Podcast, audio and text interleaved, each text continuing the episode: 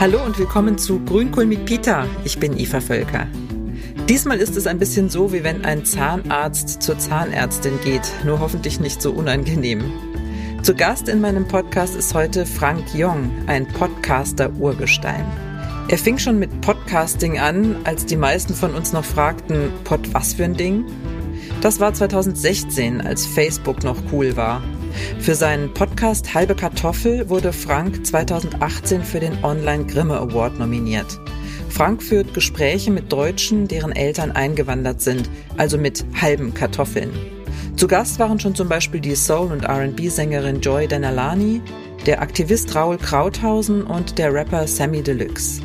Frank Jong ist selbst auch eine halbe Kartoffel. Er ist Sohn koreanischer Eltern, in Hannover geboren.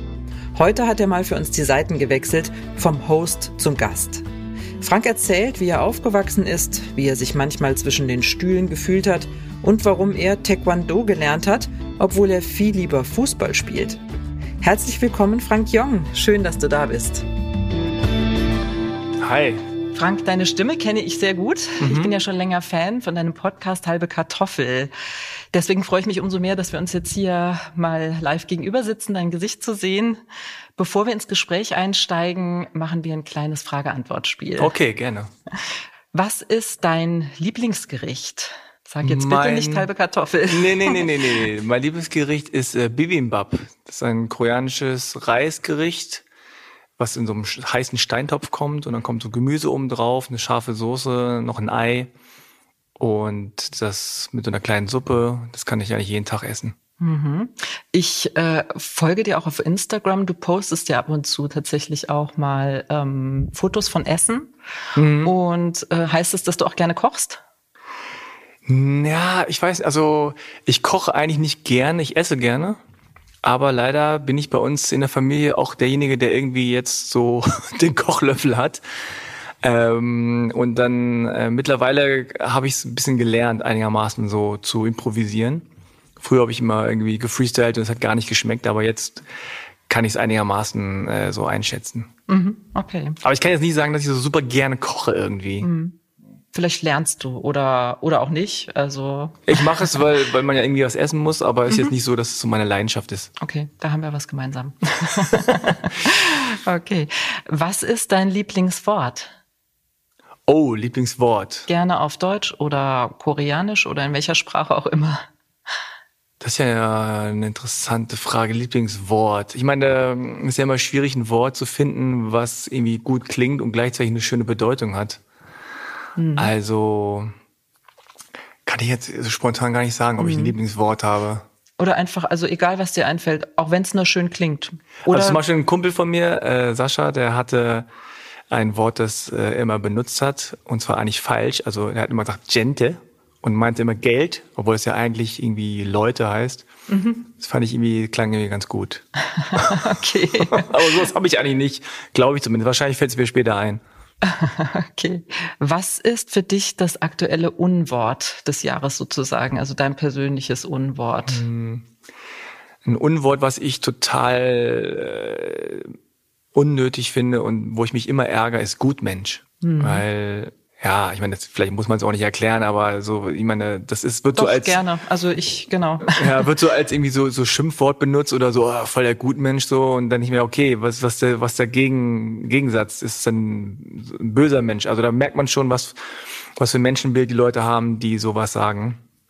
Also ich finde es nicht verwerflich äh, zu versuchen, ein guter Mensch zu sein. Im mhm. Gegenteil, also finde es eigentlich eine gute Sache, wenn man das zumindest versucht und wenn man versucht, ein gut guter Mensch zu sein. Aber ja, das ärgert mich jedes Mal. Mhm. Also äh, kann ich auch sehr gut nachvollziehen. Ist mir tatsächlich als äh, Journalistin auch schon von einem Redakteur äh, sozusagen begegnet, leider. Mhm.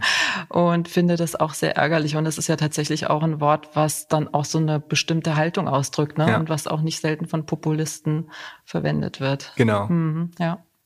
Gut, das war's zum mhm. Frage- und Antwortspiel. Du machst Menschen mit Einwanderungsgeschichte sichtbar in deinem Podcast Halbe Kartoffel. Das ist ja auch eines der Ziele des Bündnisses Niedersachsen packt an. Du bist erfolgreicher Podcaster, bist nominiert worden zum Beispiel für den Online Grimme Award 2018. Ich finde, du bist ein toller Moderator, also nicht nur ich, auch deine zahlreichen Fans und Abonnentinnen und Abonnenten. Du bist sehr locker, sehr empathisch. Man merkt, dass äh, die Menschen, mit denen du dich unterhältst, einfach wohlfühlen bei dir und sich öffnen. Um was geht es in halbe Kartoffel und vor allem, was bedeutet eigentlich halbe Kartoffel? Genau, also als ich angefangen habe vor fünf Jahren, also 2016, ähm, hatte ich eigentlich nur das Ziel, mit Leuten zu sprechen, die so ähnlich sind wie ich. Also meine Eltern kommen aus Korea, aber ich bin in Deutschland geboren und aufgewachsen. Und ich hatte auch als Journalist immer das Gefühl, es gibt irgendwie immer nur dieselben Geschichten, also Aufsteigergeschichte, Kriminalität, Religion oder äh, Rassismus. Und ich wollte irgendwie die, die Lebenswelt und den Alltag irgendwie so ein bisschen abklopfen und auch zeigen, dass wir halbe Kartoffeln, also Menschen mit Migrationshintergrund oder wie ich sage, nicht deutschen Wurzeln, Deutsche mit nicht deutschen Wurzeln, dass wir auch alle unterschiedlich sind. Und manche beschäftigen sich sehr stark mit den Wurzeln und manche nicht. Manche haben dann Probleme und äh, manche haben da überhaupt keine Probleme mit. Also das war mir wichtig und ich hatte auch einfach Lust, Menschen kennenzulernen, also so ganz eigennützig äh, mit Leuten zu reden und zu gucken, wie war es bei dir? Mhm. Warum hast du dich ähm, für dieses Format entschieden? Also äh, du hast ja einen reinen Audio-Podcast, ein Zweiergespräch, also genauso wie dieses Format. Ähm, warum nicht mit Bild? Ja, das ist ganz lustig. Als ich angefangen habe, haben ganz viele gesagt, so, hey, was ist Podcast und wer hört denn das? Macht doch YouTube, macht doch Videos, dann sieht man mhm. die auch. Und ich fand das eigentlich ganz charmant, dass man äh, uns dann gerade nicht sieht. Also erstens bin ich sowieso nicht so ein Videotyp, aber zweitens ähm, fand ich es ganz gut, dass man Leute hört, die perfekt Deutsch sprechen, die aber dann schwarz sind oder asiatisch oder Latinas oder was auch immer. Und äh, man sich aber nur auf die Stimme konzentriert. Und ich fand es auch gut, dass das Medium so intim ist, also dass man irgendwie mit den Stimmen im Ohr ist, dass man überall mitgeht und mitfährt, ne, mhm. wenn Leute pendeln oder im Auto fahren, dass man irgendwie dabei ist beim Alltag. Mhm. Und ja, ich glaube auch, dass man einfach länger zuhören kann als zuschauen. Mhm. Mhm. Ja, du bist ja wirklich tatsächlich, also äh, während Corona hat ja Podcast, dieses Medium unglaublich geboomt. Du bist ja wirklich schon sehr viel länger dabei. Also ich glaube, du machst es schon seit vier Jahren. Ja, seit 2016, seit fünf ja, Jahren. Jetzt. Seit fünf Jahren schon, ja, ja, okay. Ja, und ähm, ich könnte mir auch vorstellen, dass die Gesprächssituation nochmal intimer ist, als wenn da eine Kamera ist, wo man dann so doch irgendwie überlegt, hm, wie sitzt die Frisur oder das Hemd oder keine Ahnung. Ja, ja, total. Also erstens ist es technisch natürlich aufwendiger und dann ist es auch unangenehmer. Und da muss man halt mehrere Kameraeinstellungen haben, da muss man auch ein mhm. bisschen was für die Kamera tun. Und das wollte ich alles weg mhm. haben. Deswegen fand ich äh, Podcasting besser. Mhm. Was gefällt dir an deinem Beruf besonders oder am meisten?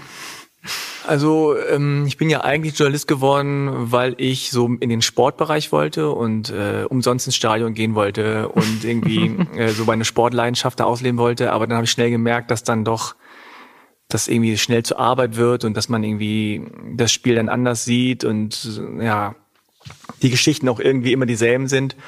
Und ähm, was ich halt total spannend finde, ist einfach immer so in so kleinen Mikrokosmen mhm. zu gehen, auch als Lokaljournalist. Äh, mhm. Dann äh, bei irgendeiner, bei irgendeinem Hundewettbewerb dabei zu sein. Oder dann mhm. ist man plötzlich wieder in der Gemeinderatssitzung und dann ist man wieder bei irgendeinem Sportevent. Also irgendwie so kleine Mikrokosmen, äh, wo man sonst vielleicht sich nicht aufhält, die kennenlernt und ja, Menschen irgendwie kennenlernt, die bestimmte Ziele haben, die man selber vielleicht noch nie hatte oder nie dran gedacht hat. Mhm. Und jetzt in dem Fall halbe Kartoffel vor allem natürlich, dass man äh, einfach guckt, wie viele Klischees man auch selber hat und ähm, das ein bisschen abzuklopfen. Und ich habe mich auch in den letzten vier, fünf Jahren dann natürlich auch weiterentwickelt und habe da auch selber viel gelernt. Mhm. Und ja, da, da bin ich dankbar für. Mhm. Bei den vielen Gesprächen, die du geführt hast, ähm, hast du sicherlich auch schon Kurioses erlebt. Was fällt dir da so ein?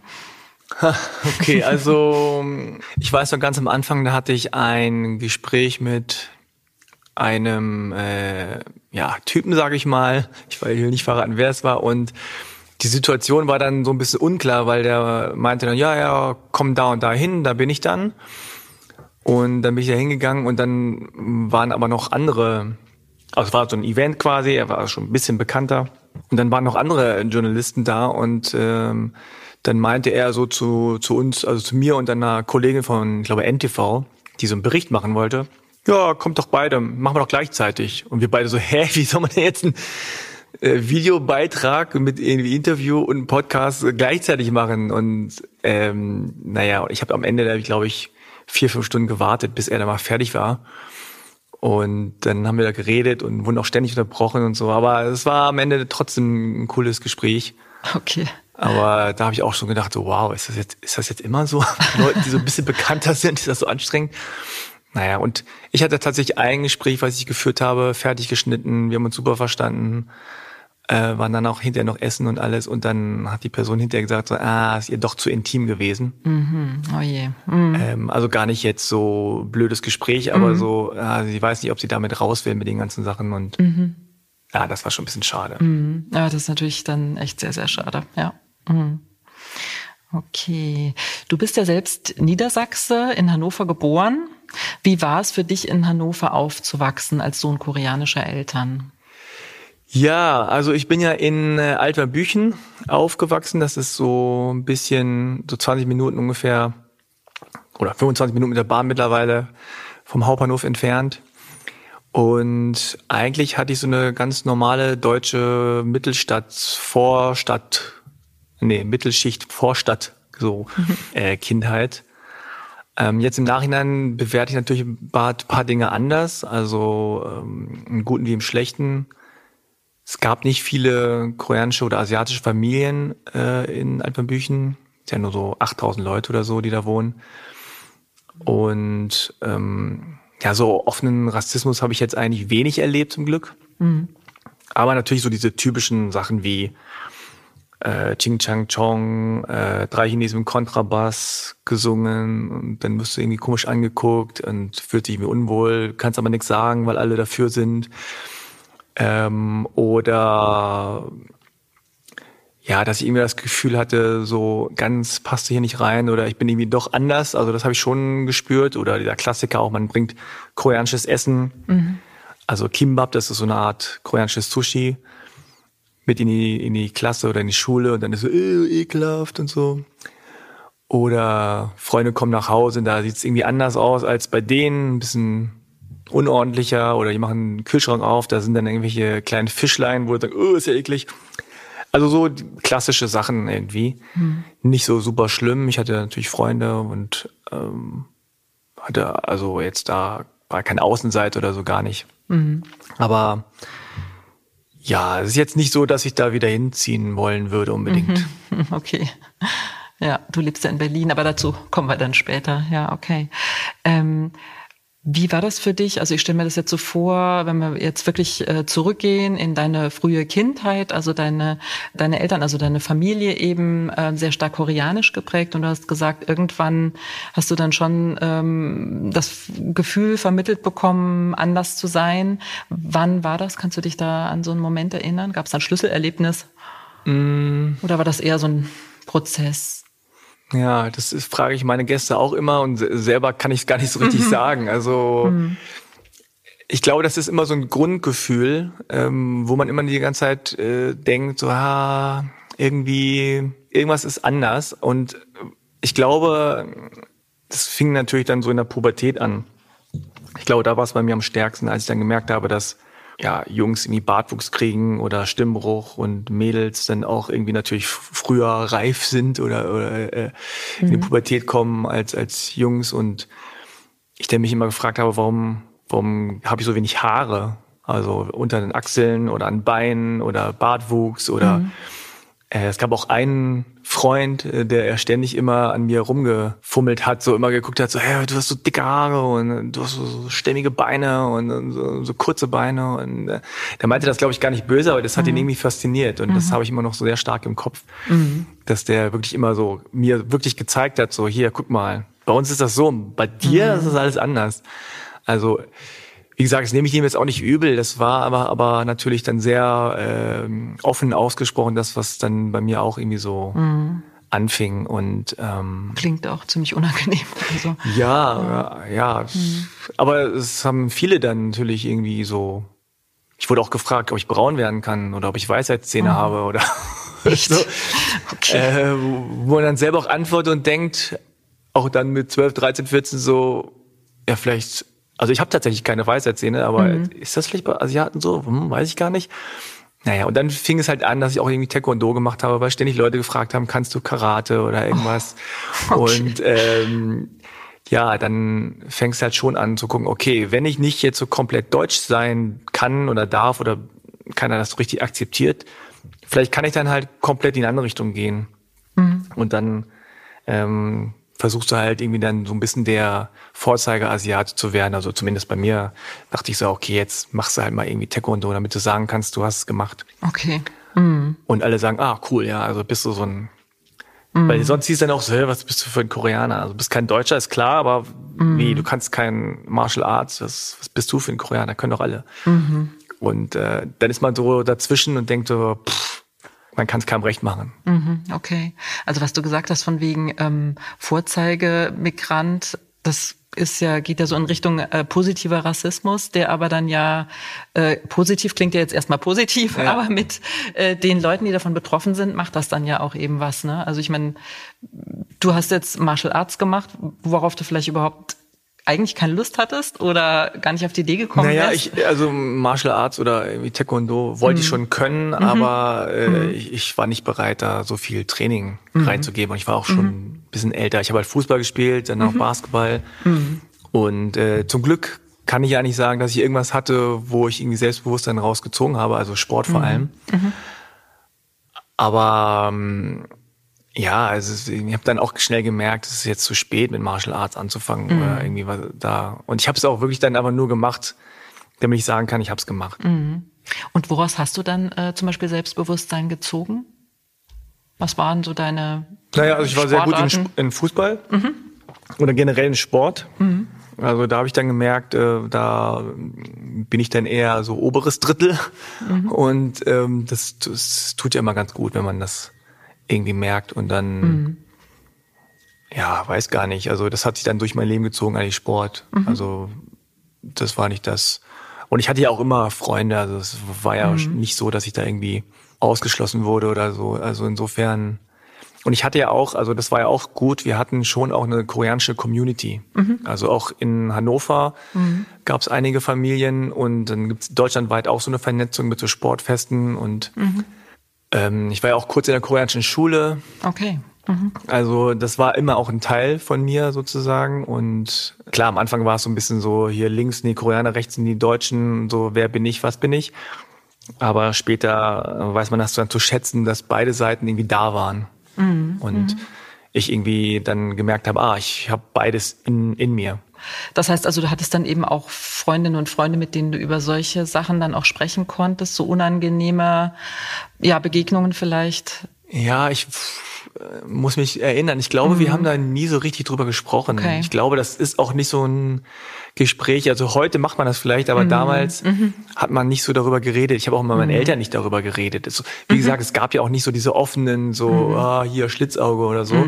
Ja ähm, das nicht, aber es tut natürlich trotzdem gut, wenn du mit Leuten irgendwie zusammen bist, die auch so aussehen wie du mhm. und die auch beide Seiten haben mhm. und mit denen man auch dann irgendwie Dinge machen kann, wo man weiß, ah, man muss jetzt nicht irgendwie die, die eine oder andere Seite erklären. Ja. Aber klar, da waren dann trotzdem auch meistens KoreanerInnen, die irgendwie perfekt Koreanisch gesprochen haben und ähm, mehr wussten als ich oder mhm. irgendwie so. Also mhm. da habe ich mich da auch mal so ein bisschen gefühlt wie so ein wie so möchte gern. Mhm. Und dann, ja, also klingt jetzt alles so dramatisch, äh, war es jetzt natürlich auch nicht, aber ich hatte auch eine gute Kindheit und Jugend. Aber das sind so Sachen, die natürlich da so mit reingespielt haben. Mhm, mhm. Du warst ähm, ja wahrscheinlich so im Teenageralter, als das Pogrom von ähm, Hoyerswerda passierte. Vor einigen Wochen ja, hat es sich ja, hat es sich ja zum 30. Mal gejährt. Hoyerswerda und ein Jahr später Rostock-Lichtenhagen sind ja die schwerwiegendsten Fälle antiasiatischer Gewalt in Deutschland nach 1945.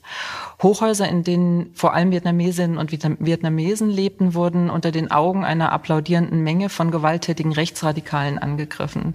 Die Polizei wartete in beiden Fällen tagelang, bis sie eingriff.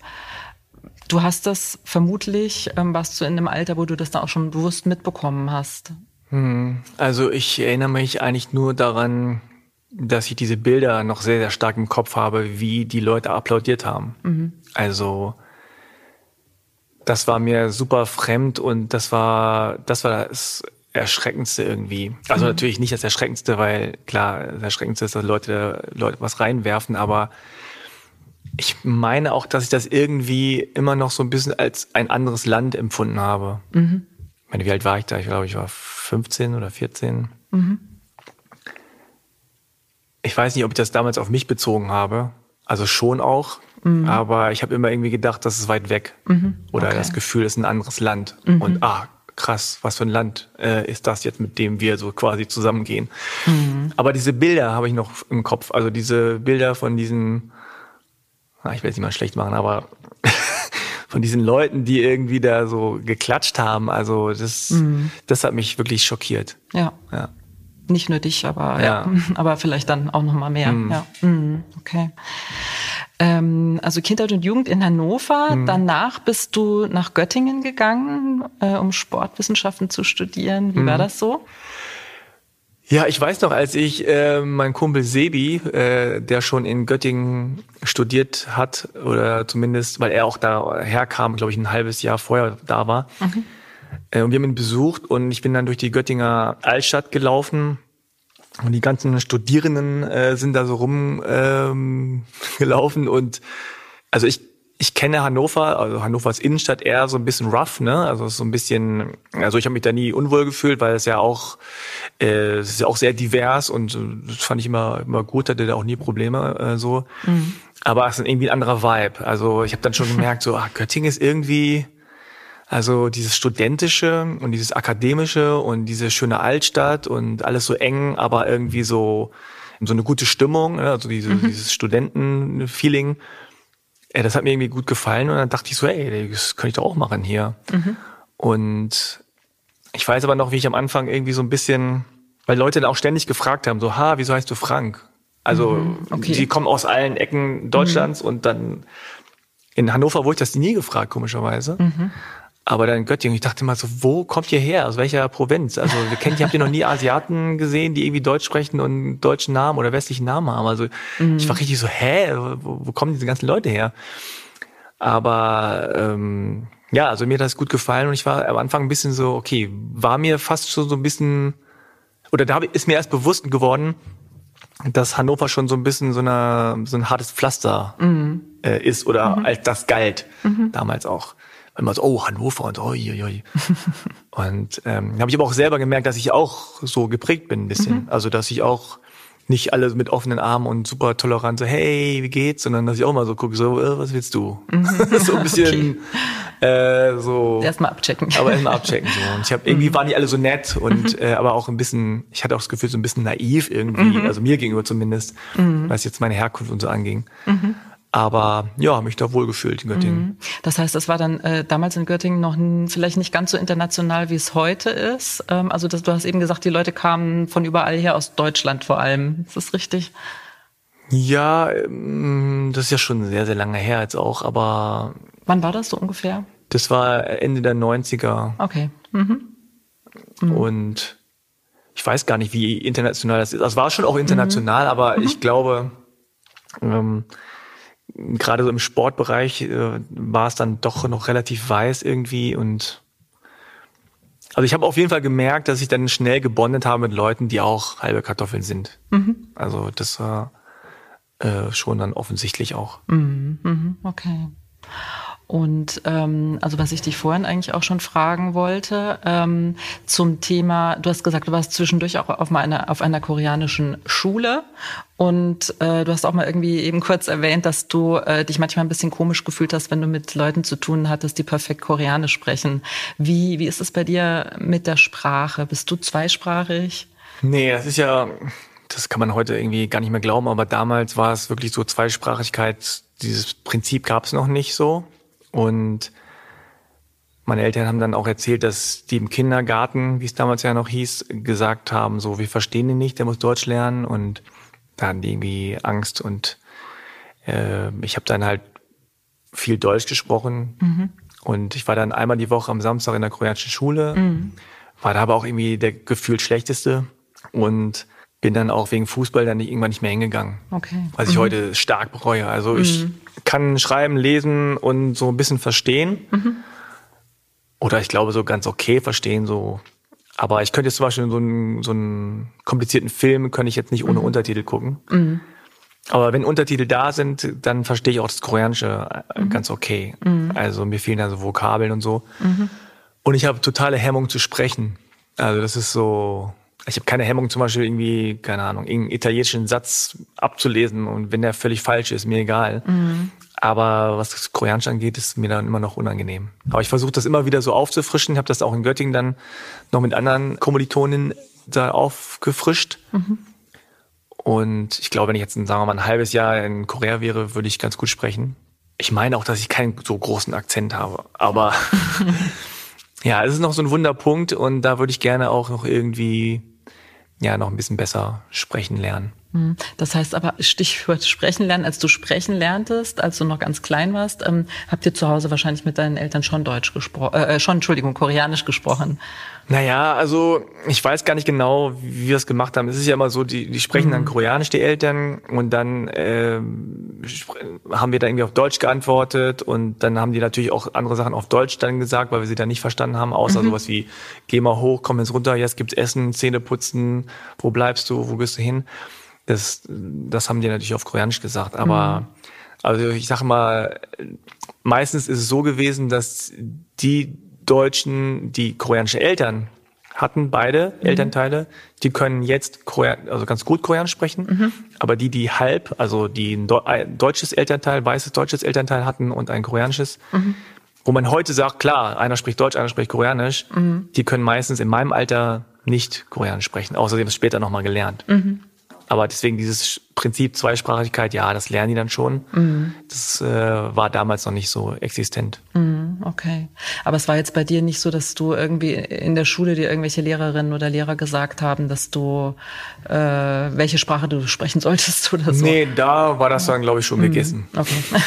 da habe ich dann nur noch Deutsch gesprochen. Ja, ja, ja manchmal, ähm, also ich äh, habe mal ein paar Jahre in London gelebt und hat, da gab es einige Kolleginnen und Kollegen, die halt Deutsch waren, Deutsche, die seit Jahren in England gelebt haben, die deren Kinder, äh, die sich drum bemüht haben, dass die Kinder zweisprachig aufwachsen, aber wo sich die Kinder dann irgendwann mal gewehrt haben, also wo dann wahrscheinlich irgendwie so ein Peer Pressure da ist, ne? Und äh, gut, dann ist wahrscheinlich Englisch sowieso die coolere Sprache als Deutsch. Das spielt ja, vielleicht auch ja, nochmal eine Rolle. Es ist ja meistens so, dass dann äh, die Kinder meistens die Sprache sprechen wollen äh, von dem Land, in dem sie leben. Ja, ja. Aber wenn mhm. das Elternteil einfach äh, konstant weitermacht, mhm. behalten die trotzdem ja. zum passiven Wortschatz und mhm. ähm, das kommt dann später kommt ihnen dann später zugute. Mhm. Ich habe ja auch, also wie gesagt, ich kann ja mal eine Situation erzählen, als ich in Korea war, 99, mhm. als Student. Und das ist für mich so eine total crazy Geschichte, weil da kamen ganz viele sozusagen zweite Generation Koreaner zusammen und mhm. wurde vom Staat gesponsert so eine Reise gemacht.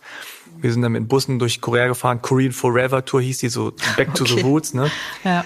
Und dann waren Leute aus Hawaii, aus Usbekistan, aus Australien, aus Malaysia, alles Koreaner, aber da woanders aufgewachsen. Mhm. Und äh, im Bus wurde dann immer viel gesungen und, und viel gemacht und dann sa sagte irgendwer hier, Frank soll mal rappen. So, und dann habe ich gesagt, nee, ich rapp jetzt hier nicht hier im Bus, was soll das? und alle, doch, doch, doch, komm mal her, komm mal her, komm mal her. Und dann äh, kam der ähm, koreanische Tourguide, also der, der College-Student, der gesagt hat, hier, komm nach vorne mhm. und hat auf Koreanisch, weil er nur Koreanisch sprach, irgendwie gesagt, so mach mal, mach mal, mach mal. Und ich habe dann, irgendwann war es so beschämt, dass ich dann irgendwann gesagt habe, auf Koreanisch, dass es rausgerutscht ist, mhm. äh, so mache ich nicht. Mhm. Also auf Koreanisch. Mhm. Und in dem Moment weiß ich noch ganz genau, dass ich dachte, so, woher kommt das denn jetzt? Okay. Habe ich das gerade gesagt? Ich wusste nicht, dass ich das Wort kenne. Mhm. Und es kam halt ganz tief irgendwo her mhm. als Reflex quasi. Mhm. Ich habe auch nicht sozusagen die Höflichkeitsform benutzt, die man eigentlich benutzen müsste, sondern ich habe einfach nur so mhm. gesagt, Shiro heißt dann, oh, Shiro, also will nicht. Mhm. Ähm, Und also ich weiß ich bis heute nicht, wo das herkam. Mhm. Und es hat aber gewirkt in der Situation. Ja, es war sozusagen auch sogar auch passend. Ne? Also ja. war ja das mhm. wirklich so, ich dachte, hä, wo, wo kommt das denn her? Also da habe ich schon gemerkt, dass da irgendwie noch verschüttet liegen da noch Vokabeln, mhm. die ich nochmal irgendwo mhm. rausholen muss. Ja, ich glaube auch, also im Unterbewusstsein und passiv ist da bestimmt total viel ja. da, was auch sicherlich leicht aktiviert werden könnte, wenn, ja. ja, wenn du dir die Zeit dafür nimmst oder die Zeit hast. Du bist ja in ähm, Hannover dann sozusagen sozialisiert. Und Hannover ist ja, also da spricht man ja wirklich lupenreines Hochdeutsch. Also für mich, ich stamme aus dem Saarland und meine ja, Stationen bisher waren äh, unter anderem Köln und München, ähm, jetzt seit ja auch schon einigen Jahren Göttingen. Aber das ist was, was mir am Anfang so ein bisschen befremdlich war. Ähm, ich weiß nicht, wie, wie dir das gegangen ist, als du dann da aus deiner Hannover-Blase rausgegangen ja. bist. Ja, ich weiß das noch. Wir haben damals mit der Familie so deutsch-koreanische Seminare besucht. Also so, also für uns war das immer Urlaub, aber für die äh, Eltern war es immer ein Austausch. Also es gab dann Workshops wie Kalligrafie oder Koreanisch mhm. und dann gab es halt Deutsche und Koreaner, die irgendwie zusammengekommen sind als Familien. Und ich weiß noch, da waren dann halt auch Kinder natürlich, die aus anderen Ecken Deutschlands kamen. Und die hatten dann ähm, halt alle irgendwie so im gleichen Dialekt. Mhm. Also ich weiß auch, dass irgendwer dann gesagt hat, Gell. Ich habe mich darüber lustig gemacht, dass jemand Gell sagen oder ähm, Sagt man im Saarland auch, aber ich äh, verkneif's mir jetzt.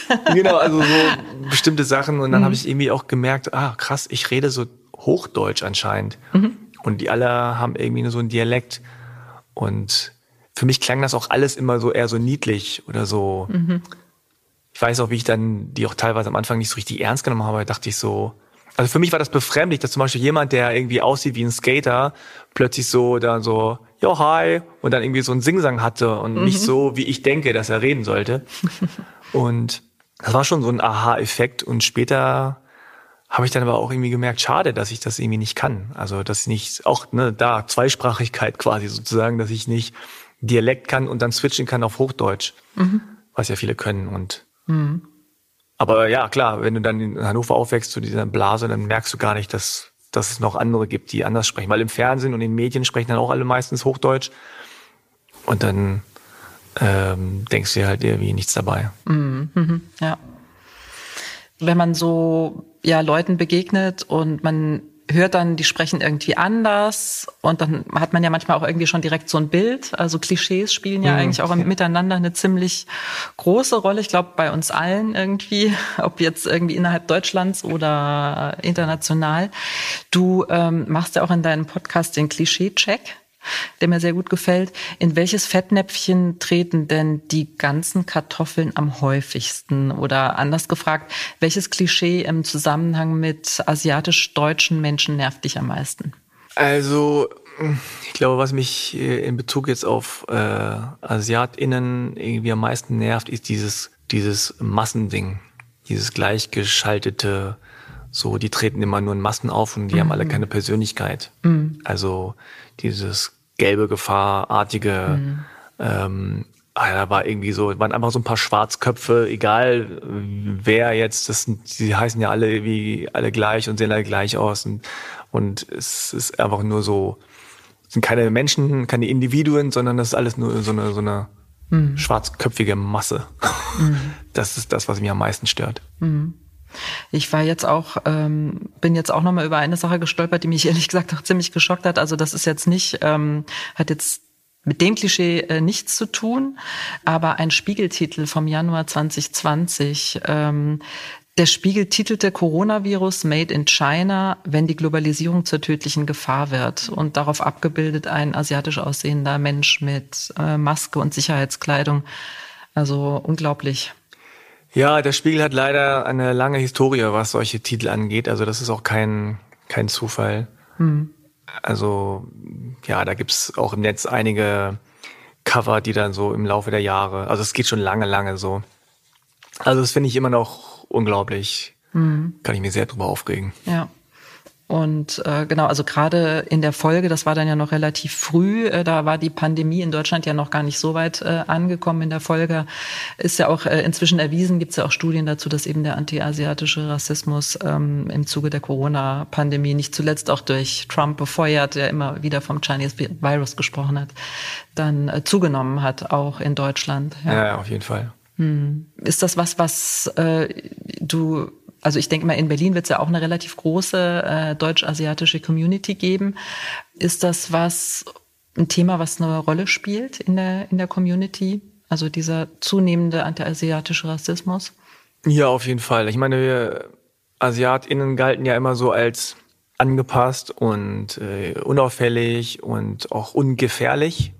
Also waren ja immer so die Vorzeige äh, Migranten und ja, ich sage mal so, das Schlimmste war mehr so die Gerüche irgendwie so in der Wohnung oder so. Da hat man manchmal Schwierigkeiten bekommen, eine zu kriegen. Aber ansonsten so waren jetzt nicht die großen Kriminellen und ja, deswegen hat man uns so irgendwie akzeptiert oder so äh, toleriert. Und naja, mit solchen Geschichten, da war das dann schon natürlich so, dass das zugenommen hat und viele berichtet haben, ja, wenn die jetzt in der Bahn fahren, dann hieß es so, geh dahin zurück, wo du hergekommen bist oder oder Virus oder äh, ihr habt das jetzt verschuldet hier, so, ob man dann irgendwie vietnamesischer Herkunft äh, ist oder thailändisch oder aus Kambodscha oder China, ist egal, ist alles eins. Mhm. Und ob man dann irgendwie auch noch vielleicht hier geboren ist, dann ist es auch egal. Also das ist dann wirklich nur das Aussehen und ja, da ist man dann plötzlich wieder so besonders fremd. Ne? Mhm. Und äh, ja, also ich bin dann auch tatsächlich, äh, ohne dass mir das vorher passiert ist, aber ich habe das dann gemieden aus mehreren Gründen, irgendwie Bahn zu fahren zum Beispiel. Okay, mm, ja. Ja, solche Fälle habe ich tatsächlich auch aus Göttingen gehört, ja. Da sind wir jetzt, ähm, also ich springe jetzt ein bisschen hin und her. Wir ja. waren äh, eigentlich bei Göttingen, also bei deinen Stationen, da hast du ähm, Sport studiert ähm, und hast dich dann da in der Stadt eigentlich so weit ganz wohl gefühlt oder war es dir dann doch irgendwie zu eng, also zu klein und zu niedlich? Na, ich war mit meiner jetzigen Frau, damaligen Freundin, wir waren glaube ich fast zehn Jahre in Göttingen. Okay. Und hm. äh, ich meine, du wirst das kennen, wenn man Göttingen ähm, zehn Jahre lang äh, begeht und mit dem Fahrrad befährt, dann hat man das Gefühl, man kann wirklich jede Ecke. Ja. und äh, dann nach so vielen Jahren haben wir dann irgendwie schon gedacht, so jetzt wäre auch mal schön, woanders wieder zu sein. Und mhm. dann ist meine Freundin, also Frau, dann zuerst nach Berlin. Ich habe dann noch in äh, Braunschweig ein Zeitungsvolontariat gemacht und mhm. dann danach noch in Wolfsburg auch gearbeitet. Hab dann aber schon teilweise in Berlin gewohnt. Okay. Mhm. Und ja, ich habe gute Erinnerungen an Göttingen. Also auch die Größe sozusagen, glaube mhm. ich, ist für Familien auch eigentlich ganz schön. Mhm. Aber ja, irgendwann, gerade als jüngerer Mensch, äh, kennt man dann alles und gerade weil für viele Göttingen auch so eine Durchgangsstation ist. Also die Leute kommen mhm. dahin, studieren und gehen wieder weg. Ja ist es dann halt auch schade, wenn dann einfach alle Freunde verstreut sind mhm. und man irgendwie so zurückbleibt. Ja. Also insofern äh, sind wir ganz froh, dass wir den Sprung nach Berlin geschafft haben. Auch tatsächlich, wenn ich Göttingen immer noch sehr, sehr mag. Mhm. Okay, ja, kann ich, äh, kann ich gut nachvollziehen. ja. Die Community in Berlin, ähm, ist die, also bewegst du dich viel in dieser äh, deutsch-asiatischen Community oder gar nicht unbedingt so. Ja, also ich weiß jetzt nicht, ob es wirklich so eine deutsch-asiatische Community gibt. Also mhm. es gibt natürlich irgendwie so koreanische Vereine und mhm. es gibt wahrscheinlich so Vietnamesen-Treffs ähm, und aber das vermischt sich jetzt auch nicht so super stark. Okay. Natürlich gibt es auch wieder mhm. äh, sowas wie Corientation oder so, wo dann einfach mehrere zusammenkommen. Aber es ist, glaube ich, ein bisschen in Berlin so, wie auch die Stadt ist. Es gibt nicht so ein Zentrum mhm. und alle treffen sich da, sondern es gibt ganz viele verstreut äh, vereinzelt Vereine, Gruppierungen und so weiter. Ähm, also wir haben jetzt zum Beispiel so eine so eine Deutsch-Asian äh, Signalgruppe von JournalistInnen, mhm. so auf, also aber jetzt deutschlandweit. Mhm. Und das ist schon zum Beispiel ganz schön. So eine, so eine Signal-Gruppe, also von diesem genau, Messenger-Dienst. Genau, so Messenger, okay, ja, ja, okay. Genau. ja, mhm. okay. Mhm. Und da tauscht man sich natürlich auch aus und hat dann irgendwie ja Solidarität sozusagen. Ähm, aber ja, also jetzt in Berlin kann ich jetzt gar nicht sagen, ob es jetzt da so eine deutsch-asiatische Community, so wie man sich es vorstellt, gibt, mhm. glaube ich, eher nicht. Mhm, mhm, okay. Du hast selbst Kinder. Mhm. Ja, also ich habe das irgendwie aus dem Instagram, also du, die spielen keine große Rolle, aber ich glaube, du hast sie schon mal erwähnt, genau. Ja. Wie, wie ist es für dich als ähm, Deutsch-Koreaner der zweiten Generation ähm, und als Vater? Ja, was du von deinen Eltern mitbekommen hast, deine Liebe zum koreanischen Essen zum Beispiel, zur Sprache und so weiter und so fort. Ist das was, was dir als Vater auch wichtig ist, an deine Kinder weiterzugeben? Ja, auf jeden Fall. Also das ist natürlich teilweise schwierig, weil ich ja, wie gesagt, aus der zweiten Generation komme. Ich mhm. bin hier geboren, aufgewachsen. Ich sage mal so ganz pauschal, mein Kopf ist deutsch, mein Herz ist koreanisch, ja, so. Und natürlich will ich denen das mitgeben und vor allem auch ein positives, äh, eine positive Bedeutung, Konnotation mitgeben. Mhm. Bei mir war damals, als ich jünger war, Korea noch sehr stark mit so was äh, ja, ich will nicht sagen negativ, aber es hatte immer so was Strenges, äh, Disziplin, ähm, auch ein bisschen fremd. Und ich musste mich erstmal so ein bisschen so dran gewöhnen oder dran wagen oder ran, ranrobben. Und bei meinen Kindern ist das aber völlig anders, habe ich das mhm. Gefühl. Also vor allem meine Tochter, die ja zwölf ist, die hat das total so embraced, mhm. ja, also so, ich weiß nicht, wie sagt man das auf Deutsch, also umarmt, kann man, also ja. hat sich da eingegeben oder genau, irgendwie so, hat es, keine Ahnung. Hat es total angenommen ja. und ist irgendwie auch stolz drauf und findet das mhm. gut. Mhm. Wir waren ja auch vor zwei Jahren, kurz vor der Pandemie zum Glück noch, äh, dann einmal da vor Ort und man muss auch sagen, das Land heute im Vergleich zu vor 20, 30 Jahren ist nicht mehr so weit weg von Deutschland wie mhm. damals, also ist nicht mehr so fremd. Ja, Popkultur ja, ist ja, absolut international. Also ja. äh, Essen, Kultur, mhm. äh, Parasite gewinnt den Oscar. Also es ist eine mhm. ganz andere mhm. Bedeutungsebene als jetzt noch vor 20, 30 Jahren. Also ich wurde ja als, als Kind noch gefragt, so was ist Korea? Also mhm. wo ist das? Was ist denn das? Ist das ein Land? Ja, verstehe. Und erst dann mit, der, äh, mit den Olympischen Spielen Seoul 88 mhm. wussten dann eigentlich die meisten so, ah, das ist okay. ein richtiges Land. Ja. Aber davor war es wirklich so, hä, ich musste immer sagen, ja, bei China und Japan, ah, okay. Mhm. Okay. Was du eben äh, gesagt hast, was du selbst so mit ähm, Korea lange verknüpft hast, also so eine gewisse Strenge beispielsweise, ähm, glaubst du, ist das was, was du sozusagen von außen irgendwie aufgenommen hast? Äh, war das die deutsche Sichtweise sozusagen? Ähm, oder ist das was, was du irgendwie doch durch deine Eltern ähm, also es ist doch sozusagen die Innenperspektive, die du mitgenommen hast.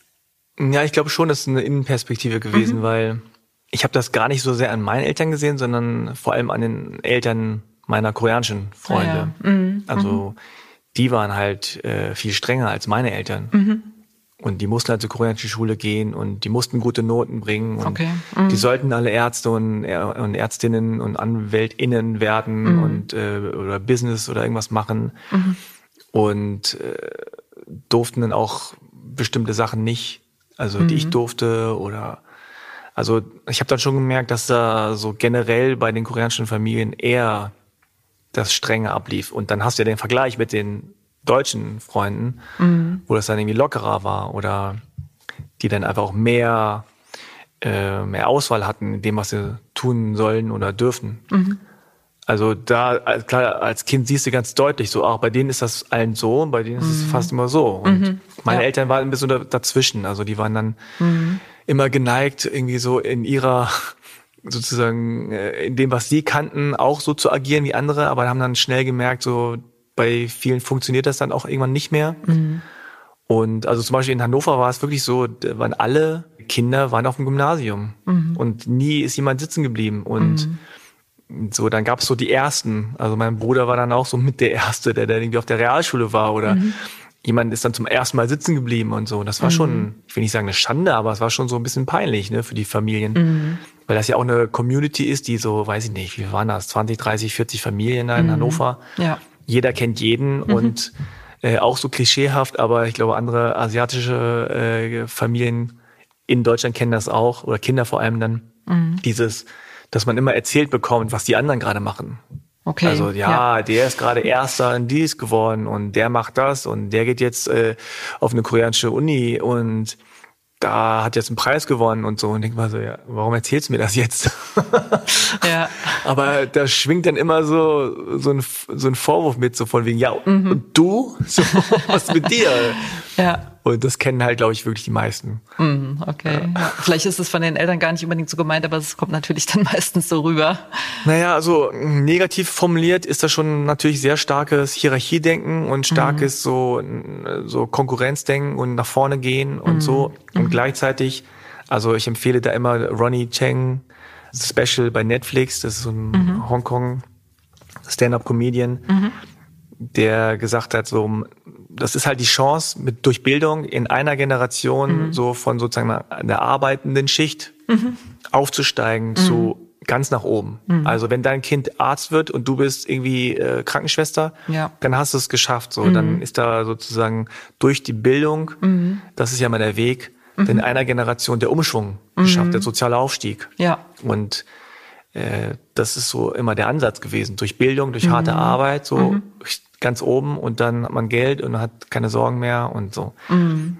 Ähm, so kreative Berufe oder so Selbstständigkeit oder so war jetzt da nicht groß. Mhm. Ja, okay. ja. Der, auf der Agenda, sondern das war wirklich so, okay, was sind die angesehensten Jobs, mhm. äh, wo man mhm. am meisten Geld verdient? Ja, mhm. okay, alles klar. Jura, du mhm. studierst Jura oder Medizin mhm. oder halt irgendwie Wirtschaft. Mhm. Weil du gerade sagst, also erste Generation möglicherweise Krankenschwester, äh, die zweite dann ja im besten Falle vielleicht Ärztin oder Arzt.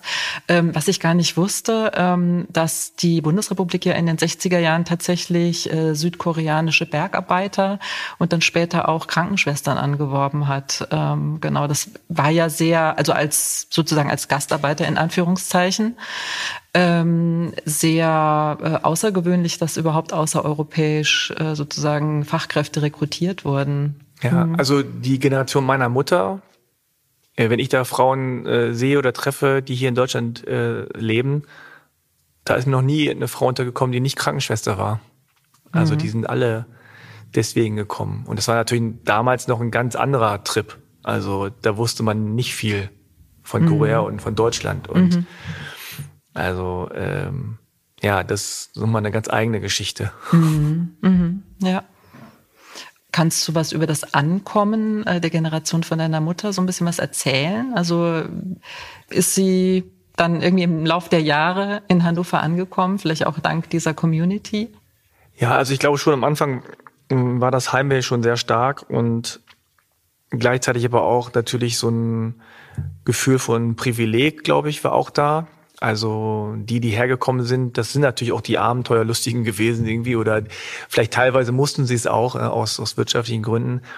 Aber ich glaube, ähm, das war noch ein anderes Abenteuer, als äh, wenn man das jetzt macht. Und mhm. ich kann es gar nicht so richtig sagen, weil ich glaube, viele äh, aus dieser Generation sind jetzt auch nicht so, dass sie hier waren und ständig reflektiert haben oder seitdem reflektieren, wie es jetzt für sie war, sondern da war vor allem irgendwie so harte Arbeit äh, irgendwie gefragt und, und Schichten schieben und Geld verdienen und zurückschicken und ähm, ich glaube aber schon, also das habe ich schon mitgekriegt, so aus meiner Generation, dass es für Koreaner schon wichtig war, mit anderen KoreanerInnen da irgendwie zusammen zu sein und koreanisches Essen. Teilweise musste man sich ja das irgendwie neu erfinden, weil es die Zutaten nicht gab und dann muss man halt irgendwie einen anderen Salat machen mhm. oder so. Also das ähm, ja, stelle ich mir jetzt im Nachhinein schwierig vor und habe da jetzt natürlich noch einen ganz anderen Respekt vor als, als damals als kleines Kind, wo ich einfach dachte, so ist es halt. Mhm. das nicht hinterfragt habe. Aber ja, dieser Kulturschock da von meinen Eltern war natürlich noch mal eine ganz andere Nummer als heute. Mhm. Es ging dann ja äh, diese Geschichte mit den koreanischen Krankenschwestern äh, weiter. Dann gab es ja 1973 den Anwerbestopp und die Bundesrepublik machte dann eben deutlich, dass sie die koreanischen Krankenschwestern äh, und anderen Fachkräfte gerne wieder zurückschicken wollte. Und dann haben aber wohl äh, eine koreanische Frauengruppe in Deutschland mit einer Unterschriftenaktion 1978 erfolgreich ihr Bleiberecht erstritten. Also das hat mich total erstaunt, als ich das gelesen habe. ja. ja. Ja, diese ganzen Einzelheiten kenne ich auch tatsächlich gar nicht, aber jetzt im Nachhinein finde ich es natürlich auch irgendwie so krass, dass man Leute so einlädt, ja, arbeitet mal und dann aus, okay, danke, jetzt Absolut. wieder zurück. Ja. das ist so ein bisschen irgendwie, äh, ich will sagen undankbar, aber es wirkt schon so ein bisschen kalt. Ja, irgendwie schon. Also ich würde auch sagen, also zumindest undankbar. Und tatsächlich äh, ist es wohl jetzt aktuell so, dass ähm, seit dem 1. März 2020 ja wieder medizinische Fachkräfte, diesmal aus äh, von den Philippinen und aus dem aus Vietnam angeworben werden. Und erneut äh, haben eben diese Fachkräfte keine rechtliche Bleibeperspektive. Also sprich, es droht, dass die, sich diese Geschichte wiederholt. Ja, krass. Also verstehe ich nicht so richtig, wie man, also was für eine Logik da so hintersteckt. Ja. Also meine Klar. Also, da liegen 50 Jahre dazwischen so knapp. Das ist ja. schon unglaublich. Ja. Ja, ja, ja, weiß ich, kann ich jetzt auch, weiß ja. ich jetzt auch nicht so. so. nee, ist eigentlich ja auch nicht dein Job. ja. Nee, finde ich denn auch irgendwie, ja, also dieses ständige, ähm, ihr dürft kommen, dann dürft ihr was machen und dann müsst ihr aber wieder gehen. Es steht auch schon ein bisschen symbolisch für das Klischee, wie Deutsche gastfreundlich sind oder halt auch nicht. Mhm. Also das erinnert mich so ein bisschen an diese Nummer, die es vielleicht heute nicht mehr so häufig gibt, aber früher schon, dass wenn man irgendwo bei seinem Freund oder bei seiner Freundin geklingelt hat und dann hieß es so, ähm, Stefan äh, kommt gleich, du kannst schon mal in sein Zimmer gehen oder hier im Flur warten, wir essen noch. Ups. Ne, so. Mhm. Und dann sitzt man da so allein im Flur und man hört dann da so äh, ganz gediegen irgendwie diese Messer und, und Gabel klappern, aber ja, also das gäbe es bei vielen nicht-deutschen Familien nicht. Dann hieß es ja, komm, hast du Hunger hier? Mhm. Und dann ist es eher umgekehrt. Und nee, nee, ich hab keinen Hunger. Ja, doch, musst aber essen. Hier, zack, drauf. Also mhm. das erinnert mich so ein bisschen daran. Dieses mhm. wirklich so rationale, so, okay, könnt ihr kommen? Zwei Jahresvertrag, macht ja. das. Ja, ist für euch gut, weil wir, wir sind ja ein tolles Land. Könnt ihr mhm. was mitnehmen, könnt ihr Geld verdienen. Und dann aber bitte wenn wir dann genug haben, und das sagen wir euch dann, geht der bitte wieder zurück. Mhm. Also ja. nicht, dass ihr dann hier noch irgendwie so rumschmarotzt oder so. Also sowas. Ja. Also dass ihr trotzdem noch andere Beiträge zur Gesellschaft leisten können, außer die eigentliche Arbeit. Oder dass es irgendwie, man hat immer das Gefühl so, ha, bevor ihr uns jetzt irgendwie ausnutzt und unser tolles System hier, bitte, sagen wir gleich, mhm. ne? Und auch ganz fair, sagen wir ja vorher. Ja, toll. So, irgendwie, ja. Hm. Schade. Absolut, ja. Also äh, gut, es gibt ja jetzt inzwischen äh, immer wieder auch aus der Politik Stimmen, die sagen, eben Deutschland ist ein Einwanderungsland, aber anscheinend stimmt das noch nicht, äh, ist es noch nicht überall Wahrheit geworden. Ja, und dass man das immer wieder so sagen muss und mhm. immer betonen muss, jetzt in 2021, wo ja. es schon längst irgendwie, also wo man schon längst denkt, so, hä, also ja müssen wir es immer noch so formulieren, immer noch mhm. sagen, ja, sind wir. Dann gibt, das heißt ja. ja dann, dass es Leute gibt, die sagen, nee, sind wir nicht, äh, sonst müsste man es nicht nochmal irgendwie sagen. Ja, ja, das ist schon traurig im Prinzip. Also ich habe nachgeguckt, es gibt ähm, knapp eine Million asiatische Deutsche und Asiatinnen, äh, die in Deutschland leben, die lange Zeit sehr wenig sichtbar waren. Du als erfolgreicher Podcaster, aber auch die Wissenschaftsjournalistin Maiti Nguyen Kim von MyLab. Äh, Marvel erfindet gerade oder hat gerade einen neuen asiatischen Superhelden erfunden, Shang-Chi. Hast du den Eindruck, dass sich gerade doch was in der Mehrheitsgesellschaft verändert? Also, dass die Mehrheitsgesellschaft doch irgendwie mehr Diversität zulässt? Oder naja, also lange oder jetzt immer noch natürlich ist das alles natürlich sehr weiß geprägt mhm. und gerade auch was jetzt so Filme angeht oder auch Popkultur, da konnte man sich, glaube ich, immer äh, vorstellen, dass die ganze Welt irgendwie so so weiße Filme und auch weiße Musik irgendwie gut findet, aber umgekehrt nicht. Und es ging ja schon so weit, dass selbst ich zum Beispiel das nie gedacht hätte, dass koreanische Songs irgendwann mal im deutschen Radio gespielt werden könnten. Mhm. Konnte ich mir nicht vorstellen. Und seit einigen Jahren ist das aber auch so, dass man dann plötzlich merkt, so, ach, okay. Also Koreaner, die machen auch keine schlechten Filme und äh, K-Pop ist ja jetzt auch überall. Mhm. Und ich glaube, da ist auch die ältere Generation einfach so ein bisschen von der jüngeren überrannt worden, so und ähm, so wie was jetzt K-Pop, so wie die sehen doch so komisch aus und die findet ihr gut, aber warum denn? Und hä, verstehen wir nicht so richtig, aber meinetwegen. Und jetzt langsam, auch im Sinne der Globalisierung, geht es in alle Richtungen. Mhm. Und, und so sollte ja. es ja auch sein. Und mhm. natürlich ist immer noch nicht genug, aber ich glaube, dass doch der Westen sich da irgendwann auch mal umguckt, wenn sie merken so, ha, jetzt ist das alles, also wollen die nicht alle immer nur unser Zeug, mhm. sondern ähm, denen ist es wichtig, dass die repräsentiert werden. Oder ich glaube, äh, Shang-Chi, also der Film, dieser Marvel-Superhelden-Film, mhm. der hat auch Rekorde gebrochen gleich. Mhm. mhm. Und ähm, ja, das kommt jetzt halt sehr spät irgendwie und äh, für manche vielleicht überraschend, aber eigentlich, ja, es ist 2021, also langsam muss man sich vielleicht ein bisschen dran gewöhnen. Auch dran gewöhnen, dass es nicht mehr so klare Grenzen gibt. Also dass es Menschen gibt, die so aussehen wie ich, aber gar nicht in Korea aufgewachsen sind, sondern in Deutschland. Oder mhm. es gibt ja zum Beispiel in, in USA auch äh, Superstars, die man gar nicht mehr so richtig ethisch einordnen kann, mhm. die irgendwie ja. so alles mit drin haben und ja. wo es auch nicht mehr so eine Rolle spielt und auch für die jüngere Generation auch gar nicht mehr so eine Rolle spielt. Das sehe ich auch jetzt in Netflix-Serien, so irgendwelchen Highschool-College-Filmen wenn die gut gemacht sind, dass da so eine Diversität da ist, mhm. dass man nicht immer sagen muss, ah, da ist jetzt das koreanische Kind, was gemobbt wird und da ist das schwarze Kind, mhm. was Rassismus erfährt, sondern mhm. der, der Schönling ist halb Japaner mhm. und äh, die, die, Hauptdarstellerin ist, ist irgendwie Indisch-American und bei, bei den Freundinnen weiß man es nicht so genau und äh, so, das ist, das ist, glaube ich, so wo wir auch hin wollen und müssen und auch bald, glaube ich, auch irgendwie hoffentlich hinkommen. Mhm. Also eben nicht mal so dieses Schubladendenken, was ja wirklich völlig veraltet ist und ja. Ja, mhm. und dieses Wir und, und die und hier und dort ist halt nicht mehr ja. so trennscharf wie früher. Mhm.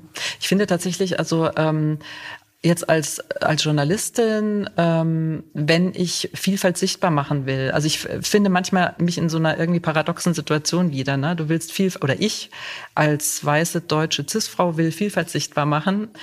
Und ich denke, das ist auch legitim äh, oder auch gut, aber dennoch ähm, lade ich dann jetzt Leute wie dich zum Beispiel ein, mit denen ich mich äh, unterhalte und natürlich lade ich dich ein, weil du Sohn eben koreanischer Eltern bist. Ne? Also ich, weißt du, was ja, ich meine? Ja, ja, ich weiß. Was, genau. Ja, klar. Und das ist irgendwie so, das ist schon so paradox, finde ich, weil eigentlich sollte das ja alles überhaupt keine Rolle mehr spielen und eigentlich sollte man auch solche Formate vielleicht gar nicht unbedingt brauchen. ja. äh, aber dennoch ist es nötig. Mhm. Ja, es ist ja nicht nur, was die ethnische Herkunft angeht, der Fall, sondern es geht ja auch um soziale Herkunft, es geht auch Klar. um die Sichtbarkeit von, äh, von Frauen oder mhm. von Menschen, die sich vielleicht weder als Frau als Mann identifizieren. Ja. Also da, da sind wir ja jetzt oder da ist auf jeden Fall auch eine Gruppe von Menschen daran, das irgendwie bisschen aufzuweichen, diese, diese mhm. komischen Grenzen und klar, gleichzeitig wünschen viele oder ich wünsche mir natürlich auch, dass das alles keine Rolle mehr spielt, aber natürlich trotzdem ist es utopisch und man muss, es gibt halt diese Ungerechtigkeiten immer noch. Mhm. Und dann ist es ganz gut, wenn es immer mehr in den Mainstream geht. Mhm. Und, äh, und wenn man dann erstmal das so, so explizit sichtbar machen muss, mhm. dann ist das halt erstmal der Weg. Ja. Wichtig ist, dass es halt nicht so komisch exotisiert wird. Klar. Ja. Also darum geht's ja dann auch. Ja, sichtbar machen und dann vielleicht auch irgendwie, ähm, ich stelle dann auch immer mehr fest, letzten Endes geht es bei den Menschen um dieselben Themen. Ja. Man will einfach irgendwie äh, in Frieden leben, man möchte Arbeit haben, Gesundheit ist wichtig, Bildung ist natürlich wichtig. Ähm, das sind eigentlich so die, die Grundthemen. Ne? Ja, also im Grunde wollen wir alle das Gleiche und auch auf der individuellen Ebene möchte man auch irgendwie gesehen werden als das, was man mm, ist. Genau. Und ja. auch die Möglichkeit haben, sich zu, zu geben, wie man ist. Mm. Aber das verstehen halt viele dann doch nicht, weil gerade was jetzt so diese White Fragility angeht oder auch die, das Patriarchat sozusagen, äh, es gibt halt immer eine Gruppe, die einfach Vorteile hatte und mhm. hat und vielleicht das auch gar nicht bewusst wahrnimmt, aber trotzdem dann merkt, wenn plötzlich Leute kommen und sagen, wir wollen auch, mhm dann irgendwie Schwierigkeiten haben, da was abzugeben. Mhm. Und dann sagen, eigentlich sagen die dann so, Moment mal, also für uns läuft's auch gut. Wieso sollen wir daran was ändern? Mhm. Also, das ist eben diese White Fragility, ne, was genau, du eben gerade erwähnt hast. Ja, mhm. ja dieses, dieses Zerbrechliche, mhm. so, hä, also das haben wir noch nie so gemacht. Mhm. warum ja. soll jetzt plötzlich eine Frau das äh, moderieren oder ja. warum sollen es das plötzlich nur Frauen machen? Also mhm. das waren immer äh, Männer. Warum? Verstehe ich mhm. nicht. Mhm. Und dann auch ein bisschen die Angst, dass man selber zu kurz kommt. Ja. ja ohne das mhm. irgendwie anzuerkennen, dass andere zu mhm. kurz gekommen sind, auf Kosten ja. ähm, von, von, von anderen irgendwie sozusagen Privilegien da sich äh, erschaffen wurden. Ja. Also ja, jeder will gut leben und jeder will irgendwie zufrieden und glücklich sein. Mhm. Und äh, manche haben aber das Gefühl, sie können es auch die haben Angst, dass denen das was genommen wird. Also es hat auch viel mit mhm. Angst zu tun. Ja, Angst, dass wenn man Privilegien teilt, dass dann die eigenen Privilegien weniger werden. Genau. So, ne? Ja. Mhm. Ja, Frank, also ganz herzlichen Dank. Ja, ich danke. Gibt es irgendwas, was du gerne noch loswerden willst? Also hier feel free, der Werbeblock. Wo kann man dir folgen? Ja, also halber Kartoffel ohne R, ohne E gibt es äh, auf Spotify, Apple Podcasts und eigentlich fast überall, wo es Podcasts gibt. Ich bin auch auf Instagram, LinkedIn, Twitter, Facebook sogar auch noch. Also kann man überall äh, abonnieren und so weiter. Aber ja, also was ich mir wünschen würde, ist einfach, dass jeder bei sich selbst anfängt und einfach guckt. Also was kann ich da noch ein bisschen ändern oder wo habe ich selber auch Schwierigkeiten oder Abwehrmechanismen, wo ich sage so, ah, irgendwie, das behagt mir nicht, aber warum eigentlich nicht? Und äh, weil man schnell in so eine, so eine abwehrende Haltung kommt, wenn irgendwas Neues da ist. Also bei mir mhm. auch so. Und dann zu gucken, ob man nicht vielleicht ein bisschen aus seiner Komfortzone rausgehen kann mhm. und ein bisschen ja, offener einfach allen gegenüber ist. Ja. Okay. Ja, weiterhin dir viel Erfolg ja, mit halbe Kartoffel und deinen anderen Projekten drumherum. Vielen Dank. Dankeschön. Okay, vielen Dank auch, dass du dir die Zeit genommen hast und vor allem vielen Dank für das tolle Gespräch. Danke, ich äh, habe mich auch sehr gefreut und bis bald dann wieder. Okay, ciao. Tschüss.